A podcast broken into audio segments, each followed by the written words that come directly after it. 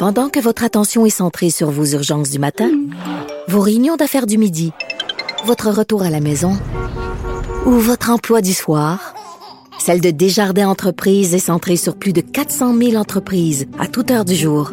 Grâce à notre connaissance des secteurs d'activité et à notre accompagnement spécialisé, nous aidons les entrepreneurs à relever chaque défi pour qu'ils puissent rester centrés sur ce qui compte, le développement de leur entreprise.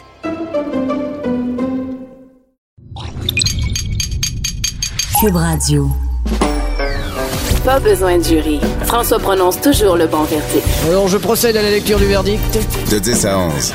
J'appelle mon avocat. Cube Radio. Bonjour, bienvenue à J'appelle mon avocat. Euh, grosse semaine dans l'actualité judiciaire et euh, un sujet qui est sur toutes les lèvres, euh, dans presque toutes les nouvelles. SNC Lavalin, euh, qu'est-ce qui se passe? Euh, le, témoignage de Justin Trudeau qui s'explique. Euh, son, je vais demander à Maître Boily, son premier fonctionnaire, monsieur, j'ai oublié son nom, Bold, je demanderai à Maître Boily. Donc, on revient là-dessus. La semaine passée, Maître Boily nous a bien expliqué le témoignage, le témoignage de Judy Wilson Raybound et on est avec lui aujourd'hui pour la suite, la suite de la saga, à savoir maintenant où on est, on en est rendu et quelles sont, euh, ces, si on peut dire, ces phrases euh, choc cette semaine, parce que la semaine passée, il a bien dit si tu, tu veux pas te faire plaquer, va pas jouer au football et si tu veux pas faire de politique, puis avoir, si tu veux pas avoir de, présent, de pression, fais pas de politique. Ça a même paru dans les journaux. Donc bonjour, M. Boily. Hey, bonjour. Puis là, écoutez, euh, aujourd'hui, je vous dirais J'aimerais ça que l'émission s'appelle Call Your Lawyer pour que le rock qu'on appelle le Rest of Canada nous entende puis okay. comprenne que c'est une grosse tempête d'un verre d'eau. Euh, la semaine dernière, on expliquait là qu'il y a des bon, il, il faudrait entendre les gens. Euh, on a eu euh, une démission fracassante de Madame Wilson Raybould. Après ça, cette semaine, puis Madame Wilson Raybould qui évidemment avait, avait ses raisons possiblement. Cette semaine, c'est le docteur Philpott, qui, est la présidente du Conseil du Trésor, qui sort avec, avec encore une fois, avec une façon tout à fait extraordinaire, puis met le gouvernement dans l'embarras. Pour quelle raison? Ben, so, so, so, Solidarité avait appuyé sa, sa, sa, sa partenaire, Mme Wilson-Raybould, et on apprend cette semaine que, oups, c'était pas fini le dossier. Il y avait juste eu un témoin. Il y avait ça. juste eu. Alors, mais le... elle, elle a-tu vraiment démissionné pour appuyer? On sait. Ben, c'est ce qu'on a compris de sa démission.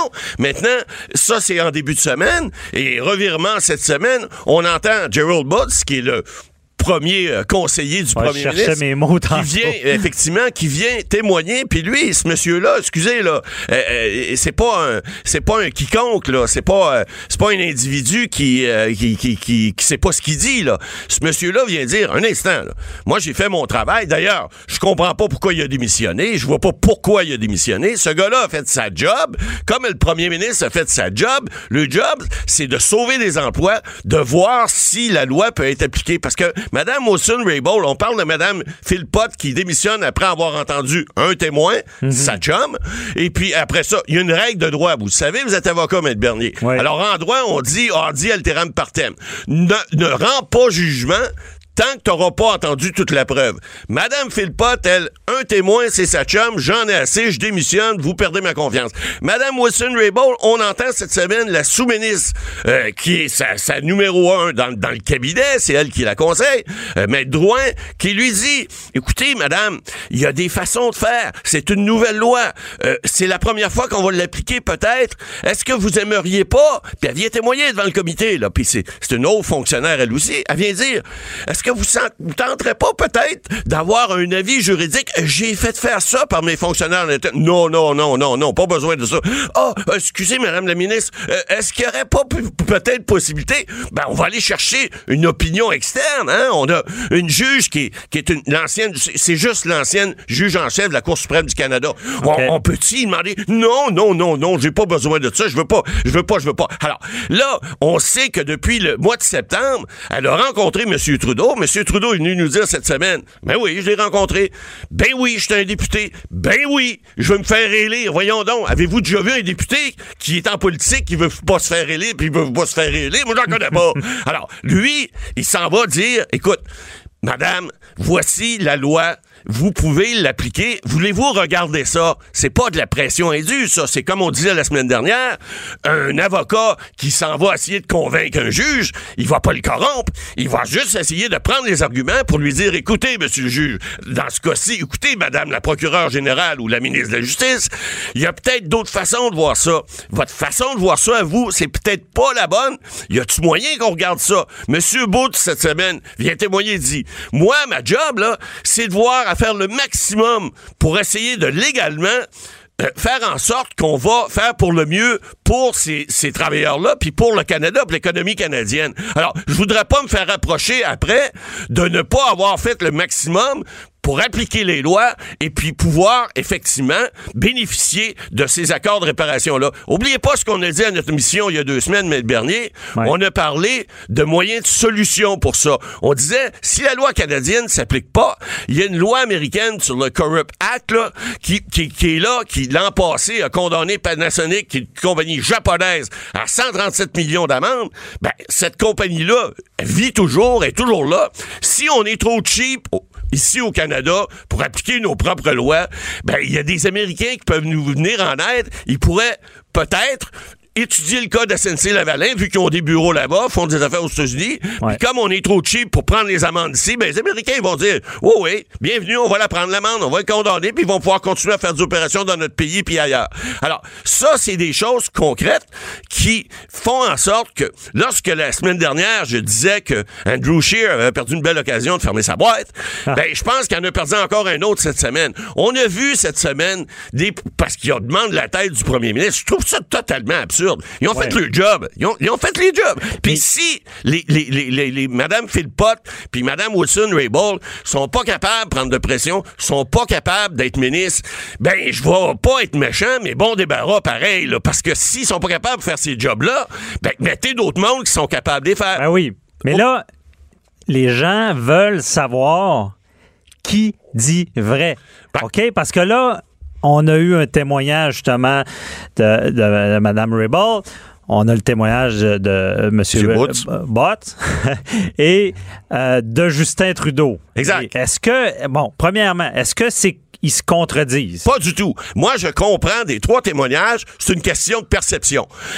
Trudeau et Bott, ils disent, écoutez, on lui a recommandé fortement de faire telle chose, telle chose, de vérifier. La sous-ministre est venue dire, on y a offert euh, une opinion externe, on lui a offert une opinion interne, elle n'a pas voulu la prendre. Elle était bouchée des deux bouts. Écoutez, quand le premier ministre, là, qui est comme un coach de hockey, il décide d'envoyer son power play, excusez, son jeu de puissance à il dit, hey, Wilson, Rayball, là, tu t'en vas à la défense. Puis là, elle s'en va, puis elle garde le puck pour elle. Ah, il- écoute, elle revient sur le banc, il dit, écoute, là, ça marche pas ton affaire. Tu, on, je vais te changer de trio. Tu iras plus ce jeu de puissance. Il change, elle, il a change de trio, puis là, écoutez-moi bien, là. On l'apprend cette semaine. C'est pas une démotion qu'elle a, là. Le ministère de la Justice, c'est un des ministères les plus petits à Ottawa. On le sait depuis longtemps. Ça paraît bien, ça paraît gros, mais au niveau des budgets, c'est pas vrai pantoute. Alors, il lui offre le ministère des Affaires autochtones. Et c'est une autochtone. Mais non, elle dit, je peux pas. C'est contre nature. La loi ces Indiens, j'ai, combattu ça toute ma vie. Mais oui, mes pauvres madame, c'était le temps d'y aller par changer la loi si vous oubliez de le faire. Alors, il y a un problème là, de perception manifeste. Puis là, les conservateurs, quand je vois la gang de procureurs généraux qui ont dit, ça prend une enquête de la GRC. Ben oui, regardez, c'est qui? C'est tous des anciens procureurs généraux, ou bien fédéral conservateur, ou provincial conservateur. Facile de dire, on va tirer dans le tas des libéraux. Moi, je trouve ça scandaleux. Puis je- ce que je pense, je vais vous donner un exemple. Souvenez-vous qu'en 82, il y a eu le scandale des Tylenol. Je sais pas s'il y en a qui se souviennent de ça. À Chicago, il y a sept personnes qui sont mortes. Il y en a qui sont peut-être pas assez vieux pour s'en souvenir. Mais euh, on a mis du poison, du cyanure dans des capsules, puis il y a sept personnes qui sont mortes. Tylenol avait 47 ou 50% du marché. Ils ont tombé à 6% dans le temps de le dire. Ils se sont virés de côté.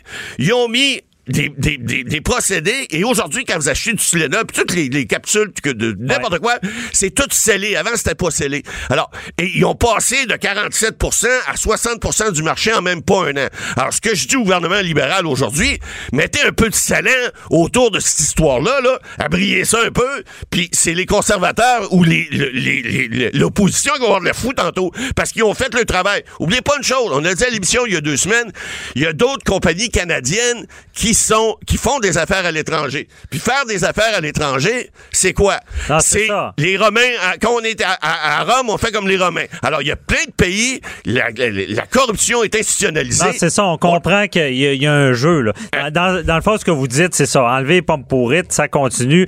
On, on garde ça, le scellé, le, le scellant de Tinalol, c'est qu'on garde ça sous supervision Exact. pour que ça, ça arrive plus. Mais dans, dans ce dossier-là, quand même, là, moi, ce qui me chicote, là, il y a quand même un hasard là, du fait. Je comprends qu'en politique, si ça fait pas le travail, on va, on va remanier.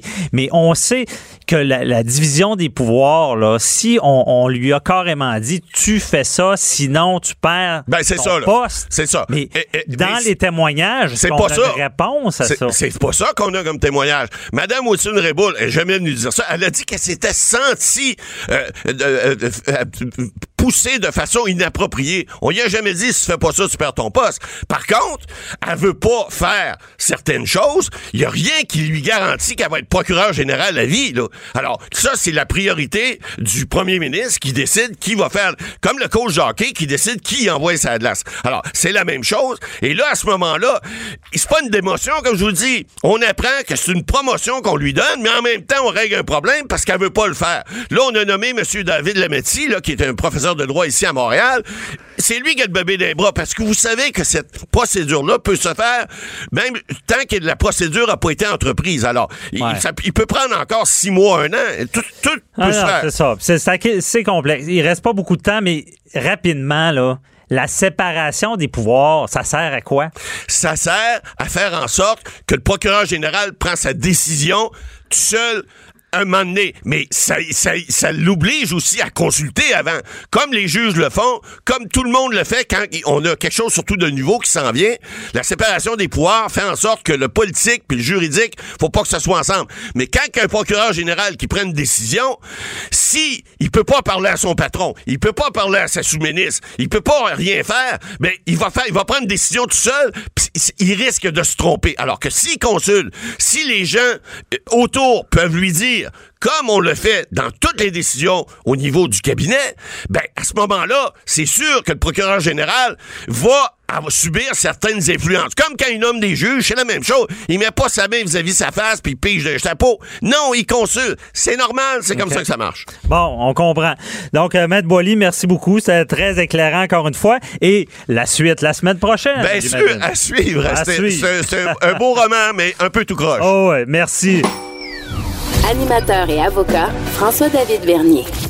J'appelle mon avocat. Cube Radio. Autrement dit.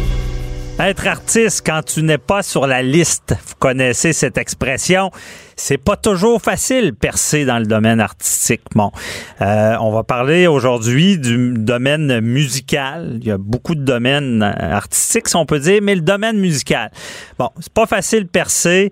Euh, il y a des artistes émergents, il y a du talent au Québec. On le voit avec l'émission La Voix. Mais il y a des gens qui ont d'autres stratégies, qui travaillent fort pour euh, se faire connaître, euh, avoir une carrière. Et là, il y a des embûches aussi, parce qu'on est dans le juridique.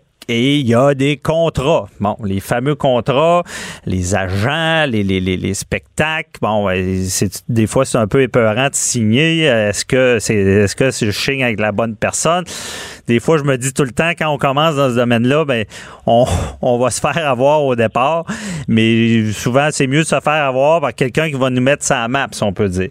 Ou il y a aussi les artistes émergents, puis ceux qui sont plus entrepreneurs. Et euh, je vais j'ai la chance, j'appelle mon avocat, d'avoir une exclusivité. Euh, une chanson que vous allez entendre, je vais la faire jouer dans quelques instants. C'est exclusif, ça n'a jamais été entendu ailleurs et c'est très bon. Et c'est fait par euh, Jean-François Grenier et Junior Boursier. Euh, la chanson s'appelle Get Over You et leur groupe s'appelle To Escape. OK? On commence comme ça. Je vous fais écouter l'extrait exclusif. Can feel the darkness The climbs in me. I'm drowned in the sadness, but you can't see.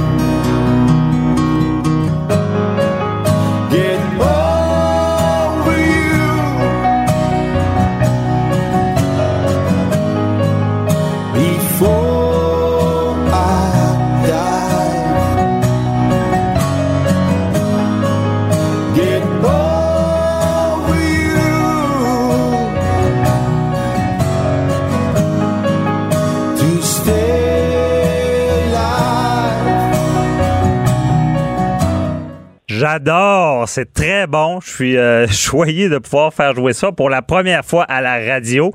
Et je reçois Junior Boursier, euh, qui est auteur, compositeur, musicien, pianiste. Bonjour, Monsieur Boursier. Bonjour François David, ça va bien? Ça va très bien. Ouais, on va se tutoyer, là. Euh, et c'est très bon. Merci de nous donner cette chance-là de pouvoir pour la première fois jouer euh, cette, chanson-là qui, d'après moi, aura beaucoup de succès. Puis, euh, bon, je parle sûrement de futures vedettes. Mais pas encore, pas encore. Il y a du chemin encore à faire et c'est pour ça que je voulais te recevoir. Pour que tu, tu nous expliques un peu le parcours d'un artiste émergent. Euh, pour toi, c'est quoi la plus grosse embûche? Euh, je te dirais de mon côté, moi, c'est vraiment pas de la créativité, c'est vraiment le côté euh, justement marketing, comment on fait pour se faire voir, se faire connaître, à qui on parle? euh, donc, il y a beaucoup, beaucoup d'aspects euh, importants. Il y a aussi évidemment les droits d'auteur. Mhm. Mais euh, j'ai commencé à faire ça tout seul et puis à un moment donné, je me suis rendu compte que tout seul, là, ça ça fonctionnait pas euh, assez rapidement à mon goût. Donc, euh, c'est pour ça que je suis allé vers d'autres personnes. Ouais, OK. Ben justement, comme là, ce duo-là pour cette chanson-là. Et euh, aussi, Oui. eh, comment aller vers d'autres personnes, il faut, il faut être créatif, justement. Puis je, je crois que toi, tu as le côté, euh, c'est pas tous les artistes qui l'ont, mais tu as le côté entrepreneur aussi. Là. Ben oui, je, oui, parce que je pense que c'est important. Tu sais, j'ai- fait faire mon site web, j'ai évidemment l'album, euh, mon album de piano, que parce que j'ai un album de piano également, là, euh, que j'ai fait dans le fond tout, tout le recording, euh, toute la session photo, le logo, l'intérieur. J'ai travaillé avec avec mon frère qui est graphiste. Là. OK. Mais euh, c'est sûr que tout l'aspect euh, création, oui. Mais euh, je, à un moment donné, je, je me, c'est ça, je me disais là, ça me, ça me prend de l'aide. J'ai été très chanceux parce que j'ai fait un concert bénéfice pour une amie qui est atteinte de la leucémie en octobre dernier, justement avec JF, Jean-François OK. Grenier. Et puis, euh, ben elle, elle avait une coach. Et puis moi, j'ai, on s'est rencontrés comme ça. Elle m'avait parlé d'elle un petit peu. Puis euh, de fil en aiguille, ben là, euh, on a vu qu'elle pourrait m'aider. Donc c'est, c'est depuis OK. cet automne-là. C'est la question On- que j'allais te poser. Euh, As-tu un gérant, là? un agent, un gérant? euh? Bon, c'est ça. Ben là, c'est, drôle que tu me poses cette question-là parce que présentement, euh, au début, j'avais un contrat de coaching avec elle. Donc, elle, ce qu'elle fait, c'est qu'elle propulse des carrières. C'est une consultante qui est super forte en stratégie de marketing web. Mais c'est aussi, évidemment, une personne de cœur. Puis cette personne-là, ben, euh, de fil en aiguille, on, on a décidé de se rencontrer. Puis on a vraiment, on a vraiment une belle entente, une belle chimie. Puis j'aime beaucoup la vision qu'elle a. Donc euh, là, ce qu'on a fait, c'est que au départ, c'était du coaching, mais là, moi, à un moment donné, à force de travailler avec elle, là, ça fait quelques mois, puis là, j'ai dit, ça te tente-tu d'être ma gérante? Bon. Donc, c'est comme Demande ça en mariage. Pire qu'un Ouais. pire qu'un mariage, avec le contrat. Oui, c'est ça, avec un contrat, exact. OK. Donc, euh, euh, vous voyez ça. Puis je- euh, parce que ce qui m'intéresse aussi, quand on dit se mettre ça à map, le jeu d'échecs, mais toi, tu as trouvé une solution aussi qui, qui est quand même intéressante parce que je sais que tu avais une série, ben, tu as produit une série euh, qui Oui. est, euh, j'oublie le nom, c'est vraiment Né pour jouer. Né pour jouer. Je l'avais ici devant Oui. moi. Né pour jouer. Puis ça, Voilà. le concept, c'est que tu vas à, à la rencontre de personnalités connues, d'artistes pour euh, leur, leur demander comment ils réalisent leurs rêves. Là. Exactement, exactement. Mais l'objectif de tout ça, c'est d'inspirer les gens à réaliser leurs rêves. Mhm. Parce que moi, c'est ce que j'ai décidé de faire depuis deux ans. Donc, j'étais dans complètement un autre domaine, mais j'ai toujours joué de la musique. là. Mais oui, l'objectif de la, de la série est né pour jouer, c'était exactement ça. C'était rencontrer des artistes, puis des gens du milieu aussi. Puis, dans, dans l'idéal, étant donné que je suis musicien, mais c'était de jammer avec eux autres aussi, de jouer avec eux autres, une de leurs pièces là, pour le plaisir. Ah, ça fait des bons contacts, comme on dit, parce qu'il y avait des personnalités Ouais. très connues. Là. Fait un peu de name Ouais. dropping, là. Qui, qui, qui avait, là?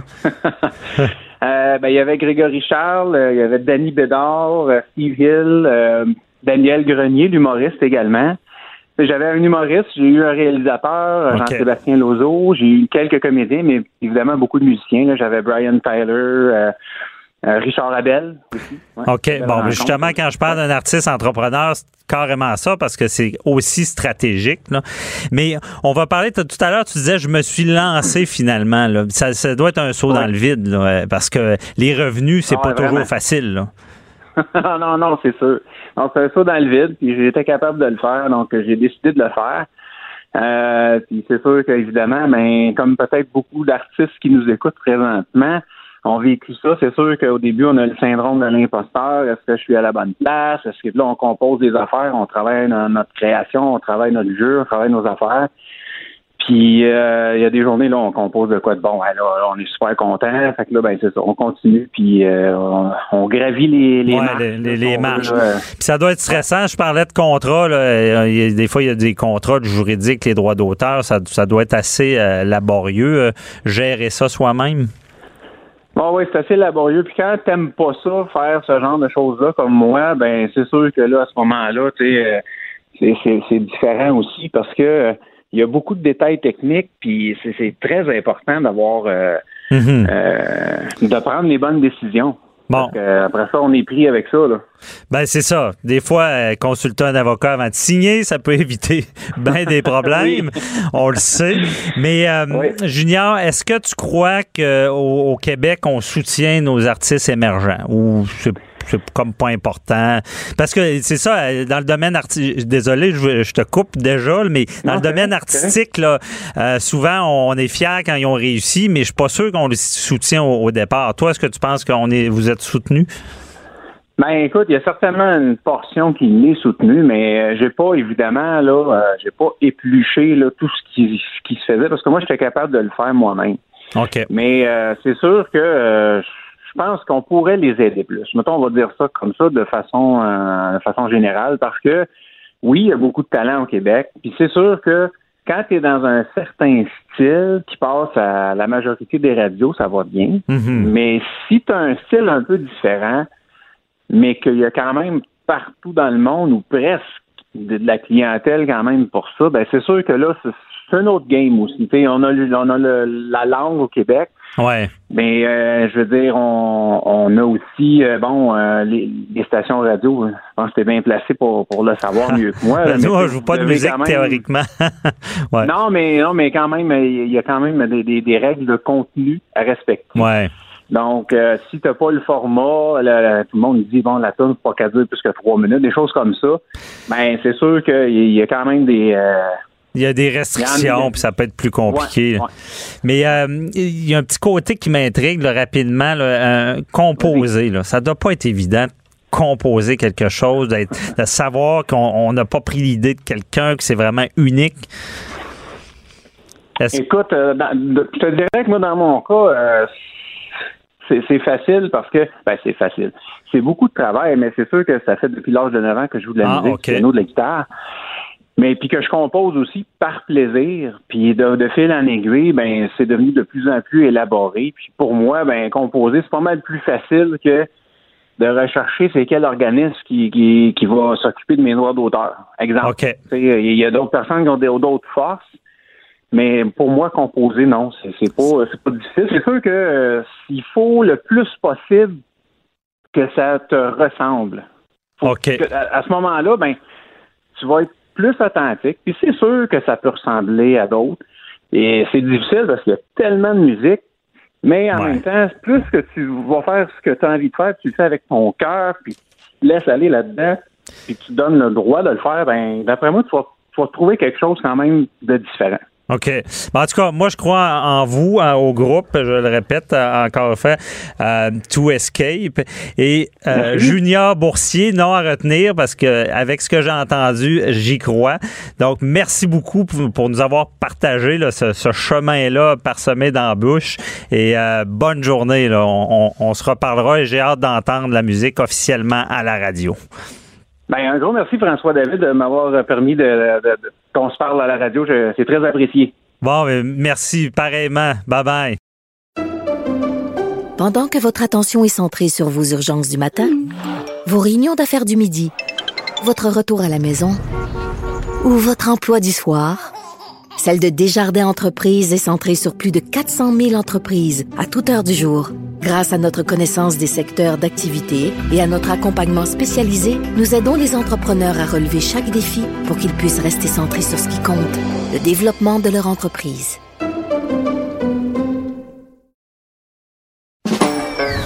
Pas besoin de jury. François prononce toujours le bon verdict. Alors, je procède à la lecture du verdict. De 10 à 11. J'appelle mon avocat. Cube Radio. Cette semaine, Adèle Sorella, euh, reconnue coupable euh, de meurtre deuxième degré. Euh, elle a, elle- on peut le dire maintenant, elle a tué ses deux filles, ses deux enfants. Donc, c'est, c'est quand on pense à ça, on peut pas imaginer une mère faire ça. Euh, tout un dossier parce qu'on sait que son mari était dans la mafia. C'était assez complexe. Euh, deuxième procès. Euh, maintenant, j'aime- j'aimerais comprendre des choses dans ce procès-là. Et j'ai Nicole Gibault euh, avec moi, juge à la retraite que tout le monde connaît. Bonjour, Nicole. Bonjour François David.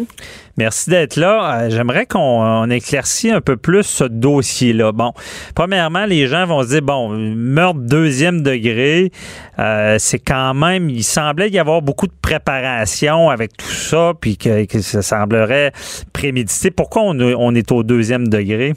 Ben là, premièrement, euh, il y avait cinq verdicts possibles. Alors, c'est beaucoup, là, c'est énorme. Donc, euh, après quatre mois de preuves, euh, où ces jurés-là ont assisté tous les jours, là, euh, et qui ont tout entendu la preuve, la couronne avait déposé, le procureur de la couronne avait déposé une accusation de meurtre premier degré, c'est-à-dire prémédité. OK. Leur théorie était qu'elle avait prémédité, elle avait préparé ses affaires, bon, etc., et que de propos délibérés, puis elle était toute consciente de ses affaires. Ouais, mais Nicole, j'en profite là, parce qu'on entend ça délibéré et euh, t'ajoutes propos délibérés. Explique donc une fois pour toutes aux gens, là, le premier degré, que c'est pas rien que prémédité. C'est quoi le Ben, propos délibéré? Là? Ben, c'est parce qu'elle y a pensé, euh, elle n'est pas obligée de le crier, s'en aller sur la rue, là, c'est pas ça, mais c'est, juste qu'elle y a pensé, elle l'a, elle l'a, elle s'est, parlé, elle s'est expliquée, elle l'a, tu sais, je fais Réfléchi. ça, là, très simple, là, réfléchi, etc. Mhm. Donc, c'est, c'est ça, c'est la réflexion. Ouais, j'aime le terme, réflexion. C'est la réflexion parce que le, deux, le, le deuxième degré, tu sais qu'on dit toujours euh, meurtre euh, non prémédité. Deuxième degré, il peut y avoir quand même de la préméditation. hein. Ben, là, ici, ce qui est important, c'est que c'est deux, deux, le meurtre premier, meurtre deuxième, et ici, c'est meurtre deux, là. C'est une intention, ça prend une intention spécifique. Dans Ouais. le meurtre premier degré, dans le meurtre deuxième degré. Et ici, on avait proposé une défense de non-responsabilité criminelle si le jury en venait à la conclusion que c'était elle. Parce qu'on a voulu soulever et Ouais. on a soulevé la question que c'est potentiellement un tiers ou quelque chose, quelqu'un d'autre qui aurait commis ces gestes-là, d'où le fait que l'acquittement était ouvert. Parce que normalement, lorsqu'on ouvre un verdict de non-responsabilité criminelle, exemple dans Turcotte ou dans Magnota, c'est parce que les gens reconnaissent avoir été l'auteur des meurtres. Mais ici, Adèle Sorella n'a jamais reconnu avoir causé ces meurtres-là. Premièrement, elle était, selon son psychiatre, déconnectée complètement ou en dissociation avec la réalité. Peut-être pas au moment même des événements, c'est peut-être ça qui a fait pencher la balance, mais elle était dissociée de la réalité. Donc, elle, elle dit si, elle, le- ses procureurs disaient si vous reconnaissez que cette dame-là, vous pensez que c'est elle. OK. Et je vous demande d'aller à la non-responsabilité criminelle. Voici nos- notre rapport d'expert qui dit elle était nettement déconnectée. Mhm. Alors, elle pouvait aller à acquitter, non responsable criminellement. Un coup qu'il avait décidé que c'était elle qui avait commis les gestes, Ouais. la première question qu'il devait évacuer puis qu'il devait se poser, c'est est-ce qu'elle était criminellement responsable ou non criminellement responsable? Le fameux article 16. Ben oui.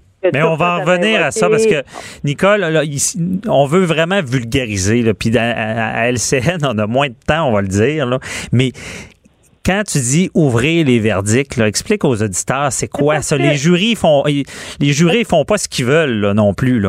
Non, non, non, non. Qu'ils font, là, euh, ce qu'ils font, euh, oui, ils font ce qu'ils veulent avec la preuve, Ouais. évidemment, euh, en ce sens que c'est eux qui sont maîtres des faits et de la preuve. Mais quand tout ça est terminé, là, c'est là que le rôle de, ici, c'est la juge. euh, c'est là que le rôle de la juge entre, ou le juge entre en ligne. C'est là, là, cette personne-là qui, qui, qui, qui, qui a les notions de droit, bon, prend tout l'ensemble de la preuve et dirige dans de- euh, les jurés dans des verdicts qui sont potentiellement ou, ou qui peuvent être ouverts. C'est-à-dire, si elle avait, euh, par exemple, si euh, bon, euh, l'homicide involontaire n'avait pas été euh, en mesure, Il aurait de- pas pu. il aurait pas pu. Elle aurait dit pourquoi. Mais, mais là, ici, elle a pris un par un. Elle a dit, écoutez, si vous croyez pas blanc, vous pouvez l'acquitter. Si vous pensez que c'est elle, mais qu'elle n'était pas toute là, je fais ça rapidement, Ouais. là, déconnectée, non responsable criminellement. Puis si vous êtes, vous avez enlevé, vous dites, elle n'est pas responsable, on n'applique pas la non-responsabilité criminelle. À ce moment-là, est-ce que vous croyez qu'elle est, elle est coupable de meurtre au premier degré, comme on l'a dit tantôt, prémédité de propos délibérés? Ouais.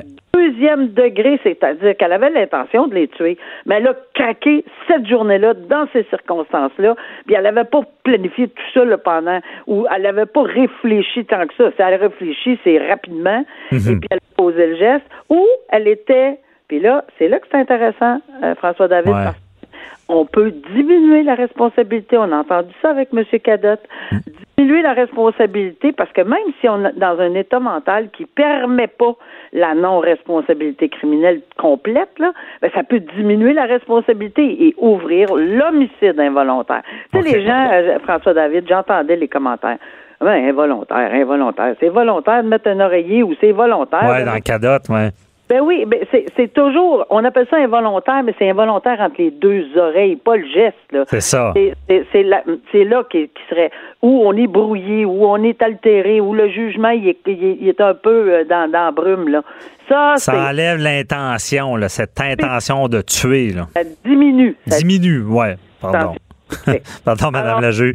Euh, mais puis aussi, euh, bon, ces verdicts-là sont ouverts, c'est assez parce qu'ils font pas ce qu'ils veulent. Ils ont un organigramme, on, on peut dire. Mais Un arbre décisif. c'est ça, oui. Bon, le bon mot, arbre décisionnel. Donc, on répond à une question. Si on répond oui ou non, on va à l'autre de telle telle manière. Bon, ils sont pas laissés à eux-mêmes non plus. Mais par la suite, là, quand vient le- la la fameuse euh, non-responsabilité criminelle, là, on, on en profite aussi. là, les- Il y a commun des mortels, souvent, a bien de la misère avec ça. Là, on vient de t'entendre sur la diminuer l'intention, mais quelqu'un qui est pas responsable, là, souvent, ça quel- rentre pas dans la tête des gens. Ben, c'est quelqu'un qui, avec un rapport d'expert, parce que c'est sûr que ici, la dame euh, a dit Moi, je n'ai aucun ou presque pas de souvenir de cette journée-là. Je suis complètement d'où euh, le rapport de son psychiatre qui a dit qu'elle était en dissociation totale avec la réalité, selon, selon cette expertise, dissociation en tout cas. Mhm. Ça veut dire que euh, une forme d'amnésie. OK. Quelqu'un qui est Le amnésique. blackout, là. Le qu'on- blackout ne peut pas savoir si elle est là ou elle n'est pas là.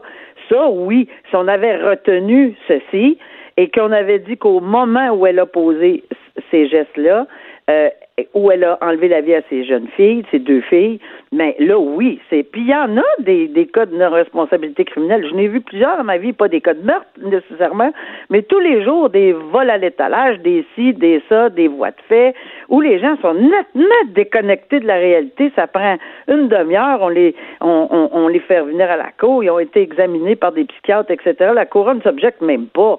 Mais il y avait évidemment euh, le, le contexte et il y avait le fait qu'on a soulevé plein de choses. Tu l'as dit, Jean, euh, François David.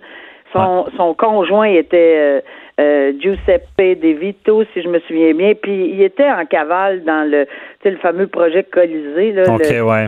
Il, était en cavale, elle était toute seule, elle élevait ses enfants, elle était vraiment en dépression selon ce qu'on a compris. Je pense que ça, c'est pas nié, mais euh, de toute évidence, le jury en est arrivé à la conclusion qu'elle savait très bien qu'elle enlevait la vie, puis en plus, on sait même pas la cause exacte du décès. On pense que c'est la chambre hyperbare, c'est-à-dire le petit, euh, ça a l'air d'un gros sleeping bag là, géant. Ouais, là, ouais.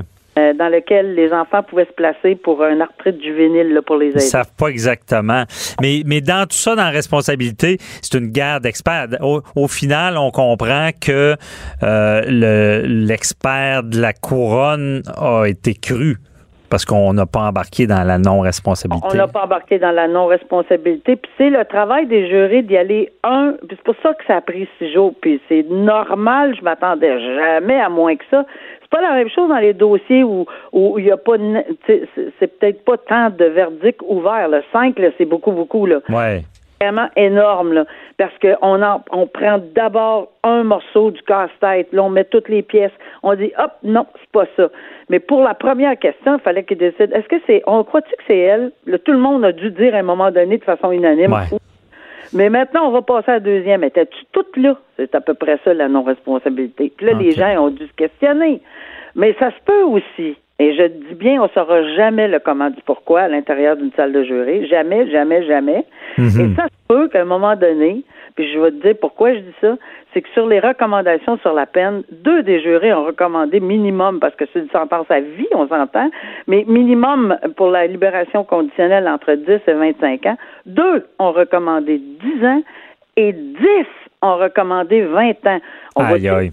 Antipodes, là, sont aux antipodes. Fait que peut-être On que sent, on sent le débat même qu'il devait Ben, avoir dans ça. la pièce. Là. C'est ça. Donc, Ouais. peut-être. ben, ça, c'est une hypothèse parce qu'on le saura Ben, c'est ça, on le saura pas. Mais quand même, c'est intéressant ça. Puis le, le, le, le jury, le, le jury peut, euh, les jurés, parce que là on voit qu'ils sont divisés, peuvent recommander, mais le juge n'est pas obligé de respecter. Non, euh, pas du tout. Il n'y est pas absolument pas. C'est sûr que par politesse, euh, on le prend en considération, puis on va sûrement euh, tu sais, en parler, etc. Mais non, pas du tout, du tout. On a, le, le juge est absolument pas lié. C'est une recommandation qui est faite. La discrétion finale et la décision finale revient au tribunal. OK, c'est bon. Ben, merci beaucoup, euh, Nicole. C'est vraiment, là, ça, ça- je pense, ça vulgarise très bien ce dossier-là. Ça permet de mieux comprendre. Donc, merci. On se reparle pour un prochain dossier. Merci. Encore bonne journée. Bye bye. Au revoir. Question de divorce, de droit international, d'affaires criminelles. De 10 à 11. J'appelle mon avocat. Écoutez, vous ne serez pas jugé. La discrimination, euh, c'est partout. Ça peut arriver. Et malheureusement, bon, quelqu'un qui, est, qui, est en- qui a un handicap peut vivre cette discrimination-là. Et c'est encore pire, je crois, quand ça arrive au travail. Des gens qui sont compétents, qui peuvent très bien faire le travail, mais il y a une sorte de discrimination qui s'installe parce que il faut adapter des fois le lieu de travail. Il faut permettre de donner toutes les chances. Et malheureusement, c'est dur à comptabiliser. Malheureusement, euh, souvent, il y a- des gens qui sont handicapés. Ils se le feront jamais vraiment dire qu'ils sont refusés pour ça. Mais au final, on regarde ça, on leur parle et c'est des refus. Refus. Pourquoi? C'est dur de crier au loup, dire Ah, ils m'ont discriminé parce que ça, ça va être difficile à percevoir. J'ai avec moi quelqu'un qui a vécu ça, qui, a une, une maladie euh, qui qu'on appelle euh, euh, ataxie de Friedrich, euh, qui est une maladie neuromusculaire dégénérative. Et c'est c'est, Mélodie Courtois qui est hautement formée. Elle possède un DEC en arts et lettres, un bac en sexologie, un certificat en psychologie. Donc, euh, elle, elle- elle est éduquée euh, universitaire. Et je la reçois aujourd'hui. Elle voulait dénoncer ça, la difficulté qu'elle peut avoir à trouver un emploi et le garder. Donc, euh, bonjour, Madame Courtois. Bonjour, bonjour. Merci d'être là. Euh, Expliquez-nous votre histoire, comme la difficulté que vous avez là, en lien avec euh, votre handicap? Euh, ben, en fait, euh, je me déplace en fauteuil roulant, manuel ou motorisé. Puis, j'habite à Drummondville. Donc, c'est pas une ville extrêmement euh, adapté, Adapté. si on veut. Souvent, je me, j'arrive à des, des endroits, il y a juste des, des marches, euh, il n'y a aucun ascenseur, il n'y a aucune rampe. Puis, euh, c'était dans, dans le centre-ville de Drummondville. C'est beaucoup euh, des, des monuments historiques. OK. Donc, t'as pas le droit d'adapter non plus. Mhm. Euh, ça, c'est difficile. C'est difficile, Euh, c'est ça. Puis ça, c'est dans les, les espaces publics. Mais comptez-nous, c'est difficile pour vous de trouver un travail. Euh, oui, ben en fait, euh, ça. Pour d'accessibilité, ça, ça, ça bouge beaucoup. Mais il y a aussi le fait que, tu sais, j'ai des problèmes d'élection. Mhm. euh, vous pouvez entendre. Donc, euh, ça, ça, ça bloque aussi les employeurs parce que euh, ils se disent, ben là, qu'est-ce que, qu'est-ce que la clientèle va dire? On prend du monde qui ont de la boisson, des trucs comme ça. Ça, c'est, c'est un peu discriminatoire. Je me suis déjà fait refuser un emploi bah, puis ils m'ont carrément dit euh, ben on peut pas montrer une personne en fauteuil roulant euh, à l'entrée de l'entreprise. là. OK. C'est une bonne image. C'est même pas possible d'entrer dans, dans l'entreprise. Parce que, est-ce que quand vous êtes refusé pour ça, est-ce qu'ils ils vous le disent directement ou? Euh, non, habituellement, ils prennent des euh, des, des, des là, comme euh, ben, on- quelqu'un d'autre qui a plus d'expérience, des trucs comme ça. Mais des fois. Ils vous le euh, diront jamais en face, vraiment, là. Oui, je me fais dire directement. OK, il y a déjà un employeur qui vous a dit je vous prends pas parce que vous avez un handicap. Oui, c'est ça. OK. Avez-vous aviez-vous porté plainte dans ce cas-là? Ben, non, parce que c'est assez décourageant, merci, mais toute, euh, toute la situation. Ben donc, oui. euh, Vous voulez pas vous embarquer en plus de ça dans des batailles judiciaires. Mais aujourd'hui, vous dénoncez ça. euh, oui, parce que là, ma mère, euh, qu'il y a un bout à tout, là. Puis Mhm. là, ben, je pense que je l'ai atteint, là. OK. Puis parce que vous, vous avez étudié fort, là, si je comprends bien. Là. Oui, ben, j'ai sept ans d'études de post-uni- post-secondaire. Puis, euh, mais tu sais, j'ai passé mes cours au demain. Mhm. Euh, je suis qualifiée, mais mon Dieu, j'ai pas réussi à travailler OK. Je comprends. ben, adéquatement. Là. Puis vous êtes arrivé aussi euh, une histoire que, que il faut dénoncer ça parce que je crois que la loi est mal adaptée au gouvernement. Vous aviez enfin trouvé un emploi un peu de votre, vos rêves pour travailler au gouvernement. Vous aviez laissé un autre emploi pour être là, mais ils vous ont pas gardé. Qu'est-ce qui est arrivé? Euh, ben, en fait, euh, je suis à l'emploi depuis deux mois. Puis, euh, quand ils m'ont rencontré euh, dans le bureau, là, ils m'ont dit ben ça marchera pas. Tes limitations physiques sont trop importantes. Oh. Là, j'ai dit ouais, mais vous avez même pas fait l'effort d'adapter mon lieu de travail. OK. Mon, mon bureau. Puis ils m'ont répondu on n'adaptera rien tant que la période probatoire de six mois est pas faite.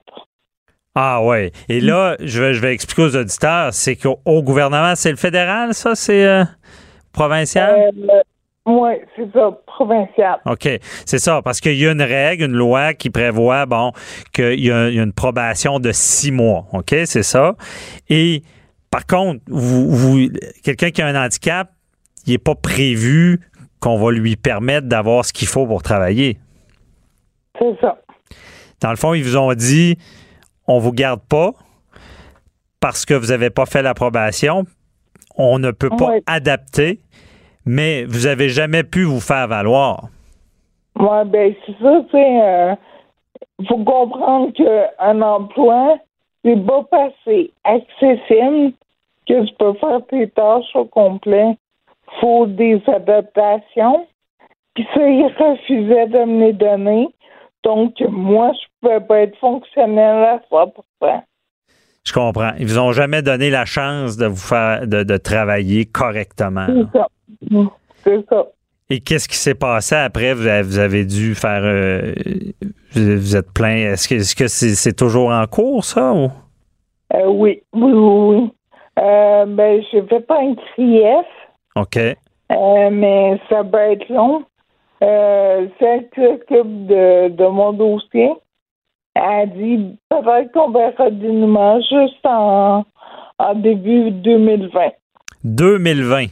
Donc, Oui. en attendant, pas de travail, pas d'adaptation, pas de chance de, de se faire valoir. Mais c'est ça, moi, c'est le 5 février 2018 OK. qui m'ont euh, qui m'ont mis à la porte. Puis, euh, ben là, j'ai fait des pieds, des mains. Euh, C'était épouvantable de toutes les démarches que j'ai faites. OK. Euh, toutes les CV que j'ai envoyés. Puis, huit mois plus tard, j'ai réussi à me trouver deux autres emplois. OK. Vous avez finalement réussi à trouver d'autres emplois. Mais euh, vous ne savez pas encore la finalité. Mais si- vous, vous devez être frustré carrément de, de- de toujours que, que les employeurs ramènent à votre handicap comme ça? Euh, tout le temps. C'est ça. Puis, tu sais, ma vie est un éternel combat. Ça, je dis. Euh, ben, en fait, il n'y a rien de facile pour, pour être euh, autonome ou dit normal. OK. Pour avoir un fonctionnement euh, plus régulier. Moi, en fait, c'est parce que, tu sais, je veux, je veux contribuer comme tout le monde à, à la société, au fonctionnement. Je veux aider mon mari à, à rapporter pas de l'argent, puis euh, à Ben oui. à juste vivre. Je veux pas dépendre, euh, je veux pas je veux pas vivre au Sous le crochet de la société. Mais ça. qu'est-ce qui, si- s'il y a des politiciens qui nous écoutent, qu'est-ce que vous avez à leur dire? Réveillez-vous ou je sais pas? Ben, euh, c'est ça, j'en aurais long à dire aux politiciens, là. Euh, mais, il faut rester poli. ben oui, c'est sûr. Mais vous, vous, vous constatez, est-ce que vous connaissez d'autres gens euh, dans cette situation-là euh, qui ont des difficultés? J'en connais des tonnes. Ah ouais. Ah oui, mais il y a une mauvaise perception que la société a que les gens en fauteuil roulant ou les gens handicapés ne peuvent pas travailler ou qui sont juste euh, c'est plate de dire ça, mais qui sont lâches. OK. Euh, puis moi, c'est drôle, mais je m'entoure juste de gens euh, combatifs qui, qui veulent avancer dans la vie, qui veulent euh, qui veulent travailler, point. Mhm. Puis euh, ben c'est ça. Euh, tout le monde on se heurte des euh, des obstacles euh, commensurables. Ouais, je comprends. En tout cas, moi, je, je vous souhaite euh, de continuer d'être forte dans tout ça. Je pense que malheureusement, par la force des choses, vous avez hérité d'une mission parce que je pense qu'effectivement, il y a un problème de société. C'est pas la première fois que j'entends ça et c'est que c'est sournois. C'est ra- rarement dit directement. Donc, euh, Mélodie, je vous souhaite de continuer dans ce combat-là et que les employeurs se réveillent, que vous êtes compétentes, éduquées et qu'il faut changer les choses et surtout permettre de travailler en adaptant le lieu de travail. Et j'en reviens pas que le gouvernement, vous, vous, vous excusez l'expression, vous mette d'en face, euh, écoutez, vous êtes encore en probation, donc on vous donnera pas la chaise ou l'endroit, l'espace pour travailler convenablement.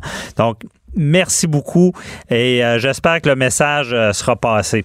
C'est tout pour cette semaine. Donc, on vous invite à suivre l'actualité judiciaire euh, et à nous faire part de vos commentaires sur notre page euh, Facebook J'appelle mon avocat. Toutes les entrevues que vous entendez, c'est des gens qui nous posent des questions, qui nous écrivent et nous, on est là pour répondre et euh, avec des invités pertinent. On se retrouve la semaine prochaine. Cube Radio.